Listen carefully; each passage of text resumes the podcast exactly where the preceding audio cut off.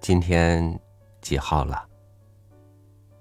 转眼到了月末，一个三月就这样离开了。这个三月对于我们来说很煎熬，空难带来举国的悲痛，疫情带来新一波的考验。每个人都在焦虑中，尝试着去改变一些什么，但我们发现能做的却很有限。有限，不能说明不重要。比如今天与您分享的文章主题，就是我们当下困境暴露出的某一少部分人的短板。与您分享于平伯的文章《我的道德谈》。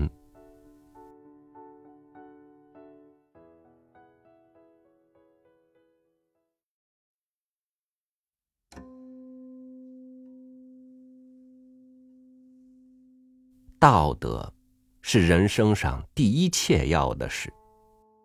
我们日常说话做事都靠着它指导裁判，它竟是我们的标准。但是这个标准常常改变，每当新旧交替的时候，冲突更觉得明显。以中国现在的情形而论，一般人的嘴里尽管念着道德。心里却不很明白“新道德”“旧道德”两个字的真正意义，只是感情的误解，因而有所谓“新道德”“旧道德”的争论。这虽是交替时代不能免的现象，但社会久置于过渡状况，一方面阻碍中国的心机，一方面增加人生的苦痛，是很危险的事。所以要解决这个问题。虽然非常困难，而在今日中国却是非常切要。我为这种刺激所迫，就凭着个人一时的感想做这篇论文。我现在不想多读外国书，所以这篇文章定不能满意，定不是道德根本的研究。只希望大家注意，大家讨论。如果将来能够打破这个混沌局面，开出一种急转直下的趋势，便好了。现在要说道德问题，应该先明白道德本身是什么，是怎么来的，这都是极重要的事情。必定先要把这两层明白了，立论才有所依据。但这两个问题都不容易解决，我姑且做个粗浅的答案。道德本身是什么？我对于这个问题有两层相关联的意思。一，道德是人类一种广泛同情的实现，就是说，道德是爱，也没有什么不可以。人类于弱肉强食之外，对于非我之人及动物，另具有一种真挚的情感，所以常有许多事情。即没有强力逼迫着去做，而做了之后，在实际上对于他自己并没有利益或更有所损，在这种情形下，尽可以不做，但他觉得不得不做，或者有许多事情很可以快他一己的欲念，并没有强力不叫做，也不是他不能做，而心里总觉得不愿意，这类心思。是广泛同情的实现，是人类的灵性，就是道德的根本。二，道德是个人一种良心的制裁，有自动的能，方清楚自由的意识，主宰精神肉体两方面的势力。他对于个人自己内心负责任，不肯受外界限制。换言之，是从我的意志判断我的行为，做出一种理性的规范，自己不由得去遵守它。上面话虽分两层，却互有关联。一个人何以会有良心的制裁呢？不外他有广泛同情的缘故。怎样才能够发挥广泛的同情呢？只有服从自己良心制裁的意法，这本是一件事情的两面，并不是两件事，很容易明白。道德是怎么来的？要说明这个问题，首先要讲道德和人生的关系。原来道德之生，乃借人之本能作用去顺应环境，有社会之后，便有共守的定条，这定条就是具体的道德。道德既然和社会有不可分割的关系，社会又是常变的，从此可知道德也是不住的了。要解释这个断案，有两个前提可说：宇宙间没有当住的状态。依科学原理，无论什么东西在什么时候都有不息的变化，不过变得快的觉得是动。慢一点，便好像静止。其实“动静”两个字都是假定的名词，不是事实的真相。二，宇宙没有绝对独立的事物。无论什么东西，虽各自有其独立之地位，可也互有相连之关系。依据这两个前提。在理论上以足证明常变是道德必然的性质。从一讲起来，宇宙间并没有常住的状态，就是没有永恒静止的状态，所以道德本体也是不住的变化。从二讲起来，宇宙间没有绝对独立的事物，道德既然关联外界，还要顺应一切。所以不得不跟着它变，就是在事实上面也很容易看出这种情形。道德本由人造，推想茹毛饮血的时候，与动物生活差得不远，绝不懂得什么道德。到后来知识能力都进步了，应四周围的要求，才有道德上的信条。又不知经过了多少年代。然后有对于道德明确之见解，组成有条理的思想。假使人类永久保守，道德原不会发生的，因为顺应变化才生出道德观念，它的本身就是不住的。后起之条件自然不容不变。考之历史和现在，它的变化程序并没有停顿。更可推到将来也是一样，所以从几方面看来，道德的变化是永久的，是不住的，这是没有疑惑的了。道德是什么？算已约略表过。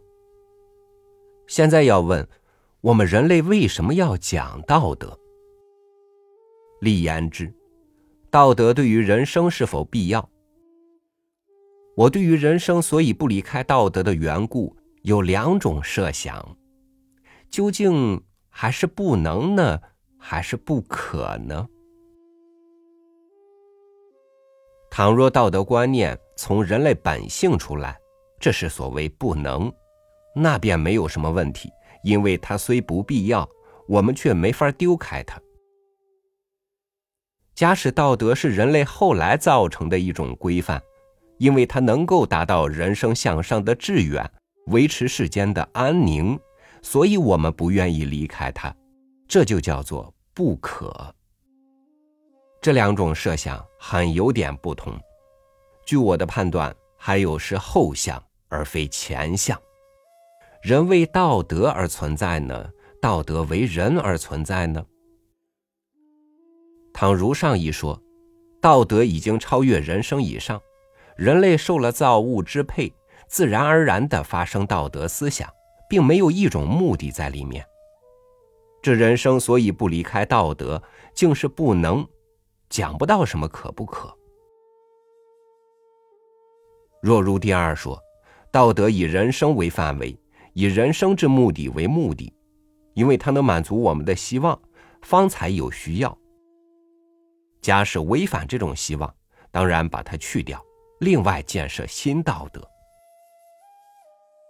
前一说是宗教家的说话，探之茫茫，索之冥冥。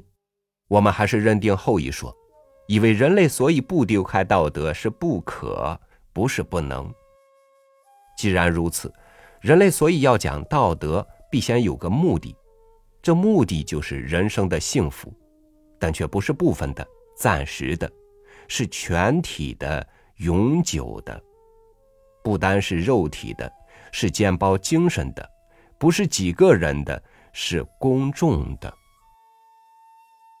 我们因为认定道德是达到人生最大的希望的唯一方法，所以要竭力讲究它、遵守它。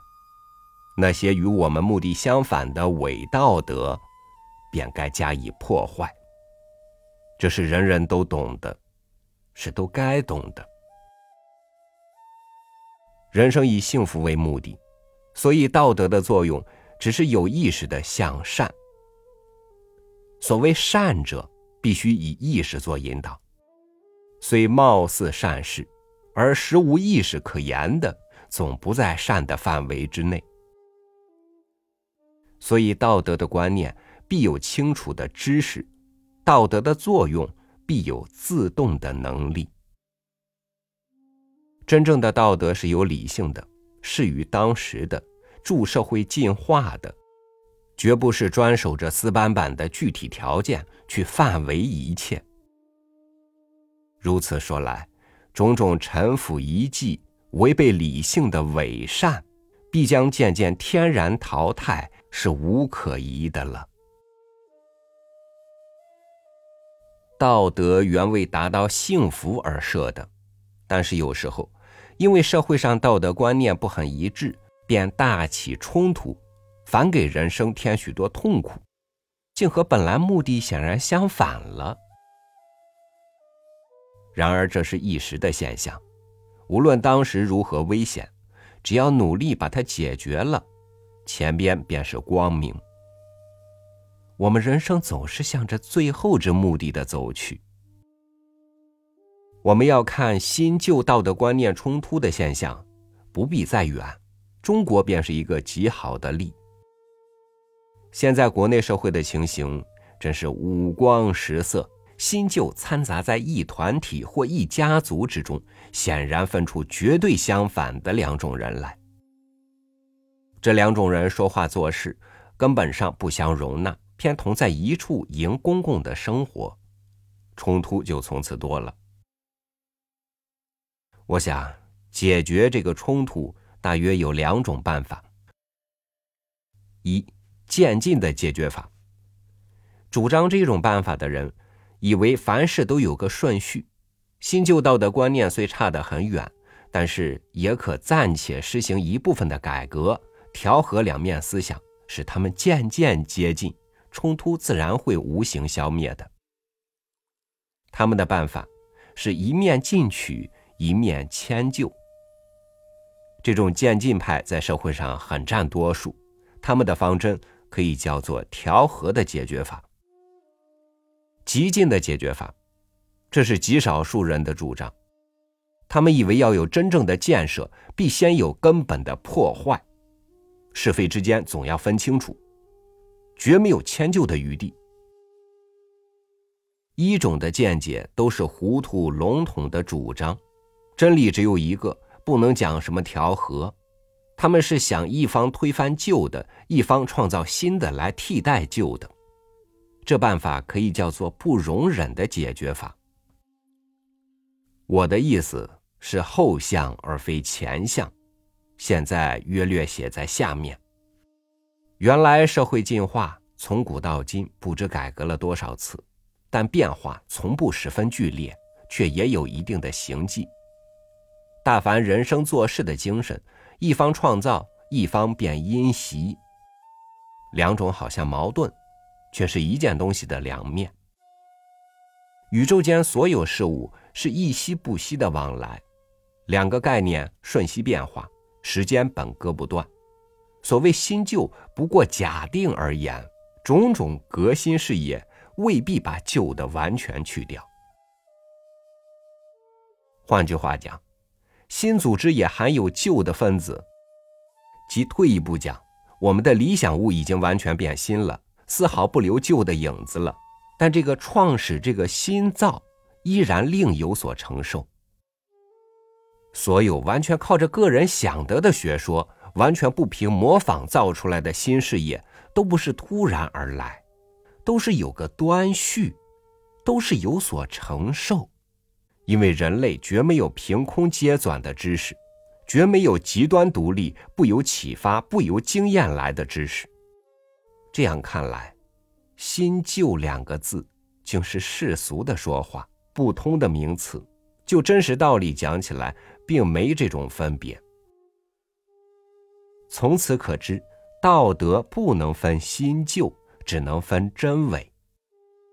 我们只能说有伪道德。不能说有旧道德，只能说有真道德；不能说有新道德。道德不能自相矛盾，就不允许有这矛盾名词加上。若把新旧两种矛盾同时并举，岂不是认新道德可以反背吗？岂不是认道德的标准不一吗？岂不是认近时的伪道德可以乱真吗？现在所谓旧道德。只是习惯。道德必须有灵性、有意识，能达幸福的目的，能满人生的要求。所以，道德必和社会的真理吻合，必不和幸福的效用相矛盾。现在所谓旧道德，全是宗法时代的遗传，和现代的生活每每矛盾，非特不能达到人生向上的目的。而且使人堕落在九渊之下，感受许多苦痛。一般的人所以认他为道德，还不是为习惯所束，不曾仔细在他的效果上着想吗？道德其名而习惯其实，真可谓之伪道德了。我既用真伪来代替新旧，而且以为现在所谓道德是个伪的，这种真伪道德的冲突。当然不便用调和的方法解决了。调和两字应用的范围，总在两方面大体相合，不过条目上有些不同的时候。至于真和不真，未可容中，根本正相反对，调和绝无从着手。从这里看来，渐进的方法绝对不适用，非常明显。然则不管牺牲怎么样大。根本把伪的推翻，去建设自由的、活泼的、理性的、适应的真道德，真是刻不容缓的事件。